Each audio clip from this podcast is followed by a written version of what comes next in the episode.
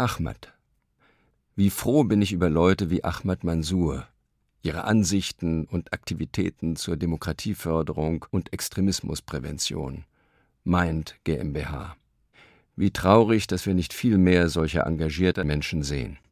Wie wütend, dass solche eingewanderten Demokratielehrer in Deutschland im 21. Jahrhundert rund um die Uhr Polizeischutz brauchen.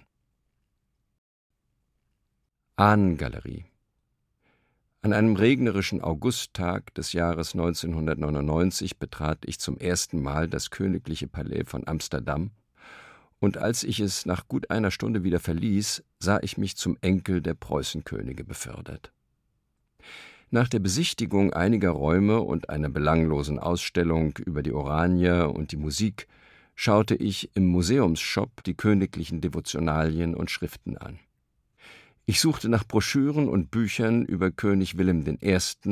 1772 bis 1843, ein Vorfahre, Vater einer illegitimen Tochter, die zur Urgroßmutter meines Großvaters geworden war. Siehe Adel, siehe Adelbert.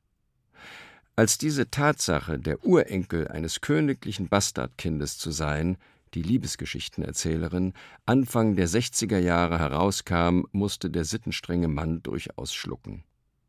In dem Shop war jedoch nur ein biografisch Wordenbuck sämtlicher 272 Mitglieder der Sippe Oranien-Nassau zu finden, von den Anfängen bis heute. Darin drei Seiten über Willem, der als Prinz von Oranien und von Napoleon abgesetzter Statthalter der Niederlande vor allem in Berlin im Exil gelebt hatte, bevor er 1815 König wurde. Verheiratet war er mit seiner Cousine, der Schwester des Preußenkönigs Friedrich Wilhelm III. Aber auch seine Mutter, das entdeckte ich jetzt, war eine Preußin namens Wilhelmina, eine Enkelin des Soldatenkönigs und Nichte Friedrichs des Großen. Ich dachte, gut, ein Detail mehr, aber Stammbäume sind witzlos, führen nur ins Unendliche eines Wahns oder zu irgendeinem König oder zu Karl dem Großen, vergiss es. Ich wollte Näheres über Willem wissen, nicht über die Preußen, und kaufte das teure Buch trotzdem. Erst draußen auf den Pflastersteinen vor dem Palais mit dem Blick auf den Damm und auf das Denkmal zur deutschen Besatzung, dem einstigen Hippie-Treffpunkt, verfiel ich in einen Schwindelzustand. Erst König Wilhelm, jetzt stammt er auch noch von den Preußenkönigen ab. Langsam reicht es. Da haben ein paar deiner Vorvorfahren nicht nur in diesem Schloss gehaust und regiert, sondern auch in Charlottenburg, Potsdam, Berlin, Oranienburg und so weiter. Ich brauchte die Stammbäume nur nebeneinander zu legen, um behaupten zu können, ich bin ein Urenkel mit acht Uhr des ersten preußischen Königs, Friedrich I. und seiner Sophie Charlotte, ein Urenkel mit sieben Uhr des Soldatenkönigs und so weiter. Schnell ist man drin im glitzernden Schauder der Genealogie, wie Nabokov sagte. Wie geht man mit einer solchen Erbschaft um? Wie könnte man spielen mit diesen Genen, die nur auf dem Papier stehen? Noch dazu als einer, der den zweifelhaften Ruf hat, ein zeitkritischer Gegenwartsmensch zu sein. Ganz einfach, überlegte ich. Diese Konstellation ist eine komische, also soll ihre Komik dynamisiert werden. Sich lustig machen, aber möglichst intelligent. So entstand der Roman Der Königsmacher, dem ich leider nicht den besseren Titel Die unechte Tochter gegeben habe. Ahnung Ganz frühe Erinnerung an erste Ahnungen, erste Sehnsüchte. Ich stehe am Rande des Platzes, der für mich die Mitte der Welt ist. An der Kreuzung in der Mitte des Dorfs Werder, wo gelbe Wegweiser die Straßen zu den Nachbarorten Riener, Neukirchen, Rotenkirchen, Schletzenroth und Langenschwarz zeigen, das größte Gasthaus mit der Bushaltestelle gegenüber der Kirche. Daneben, am Rand der Kreuzung, der Kirchplatz, ein runder, halb mit einer niedrigen Sandsteinmauer eingefasster, mit acht Linden bestandener alter Dorfanger, wie eine Insel leicht erhöht über den Straßen, die hier zusammenlaufen. Da stehe ich, allein unter den Linden am Kirchplatz, ein stiller Vormittag im Sommer, und sehe ein Mädchen mit Ranzen am Milchkannenpodest vorbei Richtung Schule laufen. Die erste Klasse hatte damals nur eine Schulstunde von zwölf bis dreizehn Uhr. Es ist H., ein Jahr älter als ich, die ich nur flüchtig kenne und die nicht zu meinen Spielgefährtinnen gehört, weil sie im Schloss lebt, jüngste Tochter der Baronin, der mächtigsten Frau des Dorfes. Ich sehe nur den Rücken, das unscheinbare Kleid, den Blondschopf, den Ranzen. Ein Mädchen, unerreichbar und wunderbar, tippelt entschlossen voran, und ich kann den Blick nicht wenden, weit hinein in die Straße zur Schule, in die ich aus meiner Richtung schauen kann, bis das Mädchen dann doch hinter einer Hausecke verschwindet. Ich beneide Haar. Ein Jahr muss ich noch warten, bis ich in die Schule darf. Schon wünsche ich älter zu werden, schon wünsche ich Hand in Hand mit ihr zu gehen, zur Schule, ins Weite, ins Leben. Ich spüre, es gibt so etwas wie Zukunft, Sehnsucht, Zukunftssehnsucht. Und glücklich über diese Ahnung verliebt sich der Fünfjährige in die Sechsjährige und behält das Bild für immer. Ahrens Inge Journalistin von robuster holsteinischer Heiterkeit und langjährige Charlottenburger Nachbarin mit immer wieder gescheiten Ratschlägen für alle Lebenslagen. Als Reisejournalistin kennt sie etliche der wirklich schönsten und noch bezahlbaren Orte, Hotels und Restaurants Europas, die sie nur engsten Freunden verrät, zum Beispiel Arta. Dafür verraten wir ihr, einer der strengsten Leserinnen Berlins, die wirklich besten Romane Europas. Ahrenshoop, Aalbeck und Arkona. Als wir Westberliner diese Orte an der mecklenburgischen und vorpommerschen Ostsee 1990 entdeckten, merkten wir, dass wir sie all die Jahrzehnte vorher, ohne es zu merken, vermisst hatten. Eichinger, Ilse. Die alte Dame, wie sie 1995 im Berliner Literaturhaus ihre frühe Rede unter dem Galgen liest, wieder ein Beispiel für die Stärke der 50er Jahre Literatur. Sie konnte das noch, in einem Satz alles sagen. Sprache ist, wo sie da ist, für mich das Engagement selbst, weil sie kontern muss, die bestehende Sprache kontern muss. Was hätten, dachte ich 2009 beim Wiederlesen des Romans Die größere Hoffnung von 1948, was hätten sich alles für törichte literarische Debatten, Vorurteile und Aversionen in den letzten 50 Jahren vermeiden lassen, wenn dieser Roman besser bekannt und besser verstanden worden wäre? Oder wenn Literaturkritiker ihr Handwerk an diesem Buch geschult und entfaltet hätten? Der Roman widerlegt gleich mehrere gängige Ansichten, wie Romane zu sein hätten. Eine davon, man könne auf zeitgeschichtliche, auf politische Ereignisse nicht unmittelbar, nicht sofort literarisch reagieren, man brauche Abstand, man nehme sich ein Beispiel an Tolstois Krieg und Frieden. Ilse Eichinger konnte mitten im nationalsozialistischen Terror, im Krieg und unmittelbar danach große Literatur schreiben. Nicht der Zeitpunkt des Schreibens ist das Kriterium, sondern die richtige Entscheidung über Ästhetik, Stil, Perspektive. Zweitens, man habe sich zu hüten vor der kindlichen Perspektive, sie verfälsche immer entweder ins Altkluge oder ins Banale. Die größere Hoffnung beweist das Gegenteil. Drittens, man könne nicht gleichzeitig über den Massenmord und den Mond schreiben, nicht gleichzeitig dem politischen und dem poetischen dienen, siehe Adornos Verdikt über Gedichte nach Auschwitz.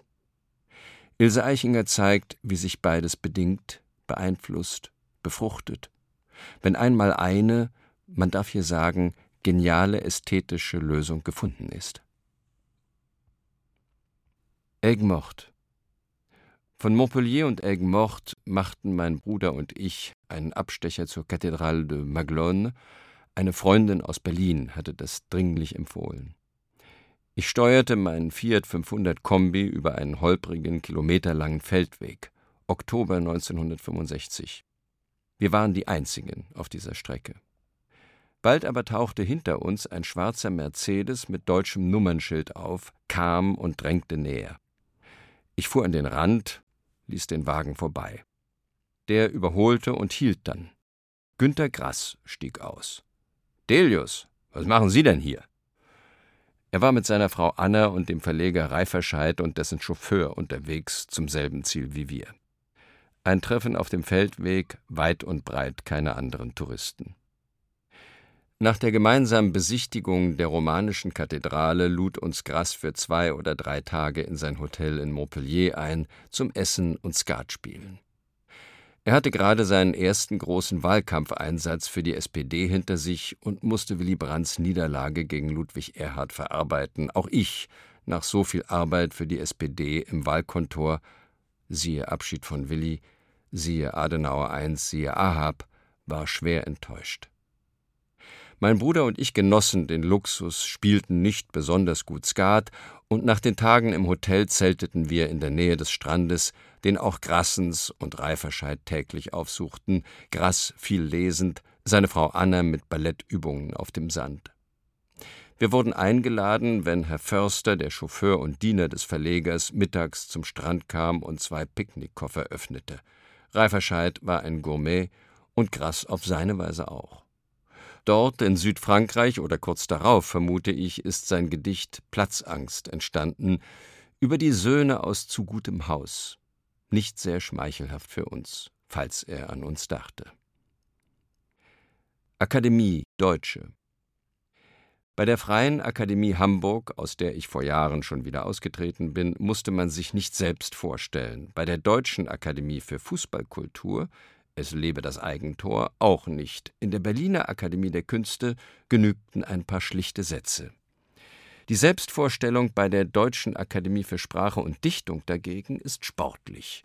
Sie muss in fünf Minuten absolviert sein. Ich versuchte es im Frühjahr 1998 bei der Tagung in Budapest so.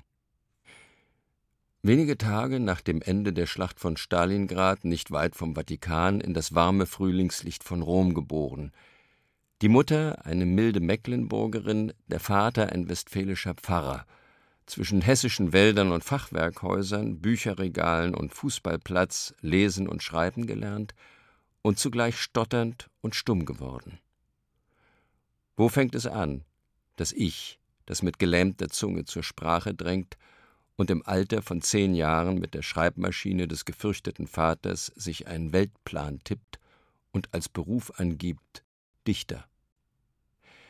Dies Rätsel habe ich auch in der Erzählung Der Sonntag, an dem ich Weltmeister wurde, nicht gelöst. Und ich will es nicht lösen, denn es treibt mich voran. Wer schweigt und stottert, mag im Idealfall ein besonders glühender Liebhaber der Sprache sein. Widerspruch, erst gegen die Sprache der Väter und Götter, dann gegen die Sprachen der Floskeln, der Macht, der Ideologie sich am Schopf der eigenen Lyrik aus dem Sumpf ziehen. Mit solchem Sublimationsgewinn lässt sich wuchern. Es zog mich ins Zentrum der deutschen Widersprüche anderthalb Jahre nach dem Mauerbau. Aber was wäre Berlin gewesen ohne den Weg durch die Mauer? Ich brauchte Gesprächspartner in beiden Berlins. Doch bei allem bescheidenen Größenwahn hätten wir uns nie vorgestellt, uns 30 Jahre später in einer Akademie wiederzutreffen. Der politische Schub von 1965, 1966, 1967, 1968 hat mich nicht gehindert, zehnmal mehr Jean Paul und Fontane zu lesen als Marx. Theorie war meine Sache nie und der Höhepunkt meiner Studentenbewegung war eine Dissertation über Der Held und sein Wetter. Eine Maxime von Friedrich Schlegel begleitet mich seit 1965. Jeder Satz, jedes Buch, so sich nicht selbst widerspricht, ist unvollständig. Sie sehen, im Grunde wäre ich gern ein Romantiker, bin aber nun etikettiert als literarischer Chronist der Gegenwart, als politischer Autor gar, überdies geadelt von Literaturprozessen bis hoch zum Bundesgerichtshof. Ich staune manchmal darüber. Eine gewisse politische Wachheit scheint offenbar nicht mehr selbstverständlich zu unserem Berufsbild zu gehören. In Deutschland steckt schnell in der sogenannten politischen Ecke, wer die Auswirkungen historischer Ereignisse auf die Gemütslage und das Verhalten von Subjekten und Figuren nicht vergisst, ja sogar poetisch mitdenkt. Als wäre nicht jede Liebesgeschichte mit gesellschaftlichen Banden beschwert. Zur Abwechslung der Schubladen würde ich gern einmal als heimatloser Heimatdichter wahrgenommen werden. Köln, Bielefeld, Wiesbaden, Ribbeck, Werder, Rostock, Hiddensee, Berlin hätte ich zu bieten. Wo sind denn nun Ihre Wurzeln? Wie links oder rechts sind Sie denn? Wo ist Ihr Standpunkt? Ich fühle mich, obgleich Westmensch, als Einheitsgewinner und Gegner der Jammerfraktion. Das neue Jahrhundert hat bereits im Jahr 1989 begonnen.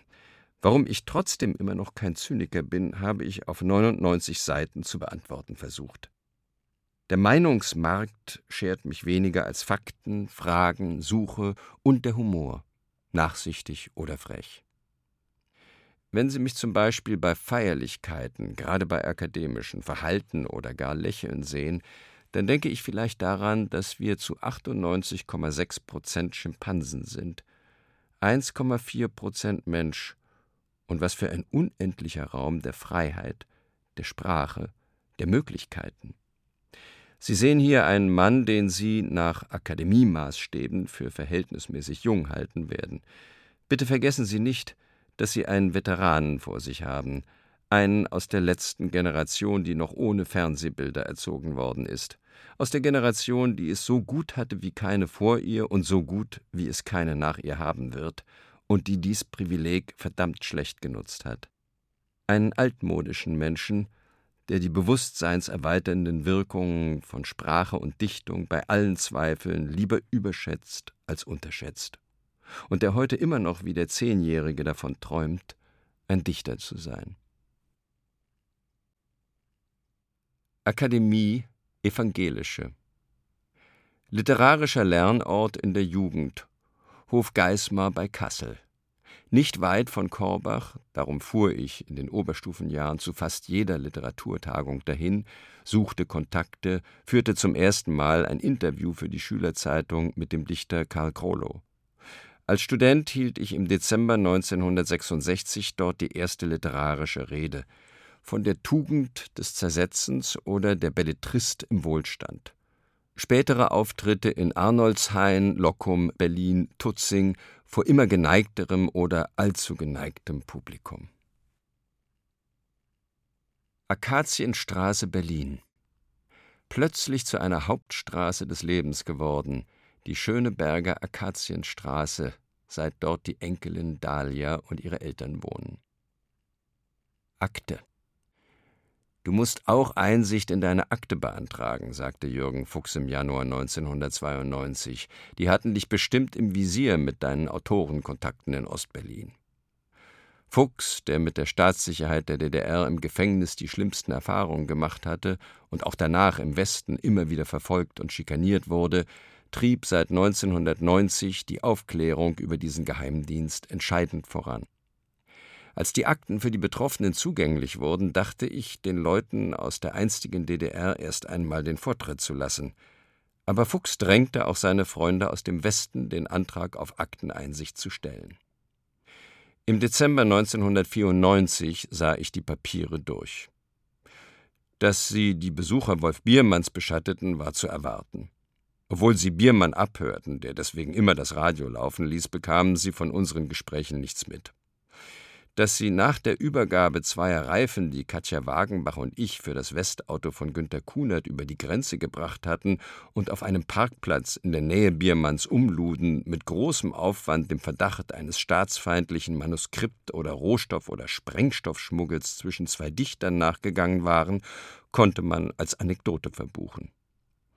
Erschreckender die Beschattungen der Treffen mit dissidentischen Freunden, aber immer nur bis zur Haustür oder die präzisen Listen der Ein- und Ausreisen am Übergang Heinrich-Heine-Straße. Tage, Stunden, Minuten waren erfasst. Doch von der konkreten Arbeit mit Wolf Biermann, Heiner Müller, Thomas Brasch, siehe Ausreise, Stefan Schütz, Karl Mickel, siehe Ann Mickel, und den anderen wurde ihnen nichts bekannt. Sie vermuteten Konspiration, wo es um Freundschaft ging, sie vermuteten Staatsfeindlichkeit, wo es um Literatur ging. Da ich viel mit dem Auto unterwegs war zwischen verschiedenen Freunden und Kollegen, gaben die Beobachter mir den Decknamen Fahrer. Außerdem hatte ich im Zuge meiner Nachrecherchen während des Siemens-Prozesses einmal mit einem sachkundigen Wirtschaftshistoriker gesprochen. Der berichtete der Stasi über mich und mein Denken gar nicht mal dumm. D. ist ein typisch deutscher Wissenschaftler, aber von der angenehmen Seite. Er raucht nicht, trinkt wenig, arbeitet viel und ist sehr ehrgeizig. Diesen Ehrgeiz verdeckt er mit Bescheidenheit und Schüchternheit, obwohl er nicht schüchtern ist. Einen freien Autor konnte sich dieser Historiker offenbar nicht vorstellen, er machte ihn zum Wissenschaftler, egal. Es blieb zum Glück bei diesem einen Gespräch. Von den Autorinnen und Autoren, auch den Freunden, hat mich nach Aktenlage niemand denunziert oder in Schwierigkeiten gebracht. So staatswichtig war man dann doch nicht. Aktien 1971 kaufte ich eine Siemens-Aktie im Nennwert von 50 D-Mark, um für die Arbeit an der satirischen Festschrift Unsere Siemens-Welt auch die für Aktionäre bestimmten Informationen zu erhalten. Nach dem Prozess verkaufte ich sie wieder. Für mich als kapitalismuskritischen Menschen waren Aktien tabu, aber ich ließ eine Nebenfigur in Ein Held der inneren Sicherheit vor sich hin spekulieren. Nach ein bisschen Manager-Magazin-Lektüre merkt man, wie leicht es wäre, gerade gegen die aktuellen Trends und langfristig auf neue Technologien setzend Gewinne einzustreichen. Hätte ich das getan, was meine Figur sich vorgestellt hatte, wäre ich in den 80er Jahren ein reicher Mann geworden. Hätte, hätte, Lieferkette. Erst in jüngster Zeit steckt der alte Antikapitalist und vielfache Facharztpatient das wenige Geld, das er übrig hat und sonst als Tagesgeld geparkt hätte, lieber in Pharmaaktien. Akzente die in den 60er bis 80er Jahren so wichtige literarische Zeitschrift Akzente hat zum ersten Mal 1979 etwas von mir publiziert. Als Schüler hatte ich einem der Herausgeber, Hans Bender, Gedichte geschickt, die er im Juni 1961 freundlich ablehnte. Aufmerksam haben wir ihre Gedichte gelesen. Da schäumt und brodelt es noch, aber auch noch viel Angelesenes guckt allzu deutlich zwischen den Zeilen hervor. Wir wollen mit einer Veröffentlichung noch warten. Etwa drei Jahre später, als Student sandte ich Bender wieder Gedichte, die zwar ihm, nicht aber dem anderen Herausgeber Walter Höllerer gefielen. Dann studierte und promovierte ich bei Höllerer an der TU Berlin, da verbot es sich von selbst, ihm etwas für seine Zeitschrift anzubieten. Obwohl das Verhältnis zu Hans Bender immer freundschaftlicher wurde, mied ich auch nach dem Studium die Akzente teils wegen der für diese Zeitschrift vielleicht zu politischen Texte, teils weil ich Höllerers Strenge fürchtete und als sein sogenannter Schüler weder einen Bonus noch einen Malus haben wollte. Erst als Michael Krüger Höllerer abgelöst hatte, schickte ich die Gedichte Deutsches Abendlied und Chinesisch Essen an die Akzente, die dann im Oktober 1979 erschienen. 18 Jahre nach dem noch nicht von Hans Bender. Alarmanlagen eine Reise in ungewöhnlich friedlichen Tagen vor den ersten freien Wahlen und der Machtübergabe an Mandelas ANC in Südafrika organisiert vom Börsenverein des deutschen Buchhandels im September 1993 nach Kapstadt, Johannesburg und Pretoria, um mit verschiedenen Autorinnen, Autoren und anderen Buchmenschen zu lesen und zu diskutieren. Es entstand eine längere Reportage für die Süddeutsche Zeitung Der Ritt auf den Rasierklingen. Was ich dort noch schrieb, kann ein Land mit so vielen Alarmanlagen je inneren Frieden finden? Ein Land, das schon so kaputt ist von den Folgen und Folgekosten des Rassismus, der Apartheid, der Gewalt einer gespaltenen Gesellschaft? Ein Land mit so viel Armut, wo jedes bisschen Besitz mit Mauern, Stacheldraht, Alarmanlagen und Waffen umstellt ist? Zu viele fromme Wünsche auf allen Seiten. Albano Lago Beim ersten Rombesuch Schülerfahrt der Korbacher Gymnasiasten 1962 ging es auch zum Lago di Albano und zur päpstlichen Sommerresidenz Castel Gandolfo. Wie reagiert ein protestantischer Schüler auf Macht und Unfehlbarkeit des Papstes? Mit Witzen oder schlichten Understatement-Gedichten? So entstand damals Lago di Albano. Wenn der Papst über Castel Gandolfo einen Stein in den See werfen sollte, wird dieser überlaufen. Die Uferbewohner seien gerüstet gegen Naturgewalt, gab der Osservatore bekannt. Also steigen die Grundstückspreise schneller als böse Gerüchte.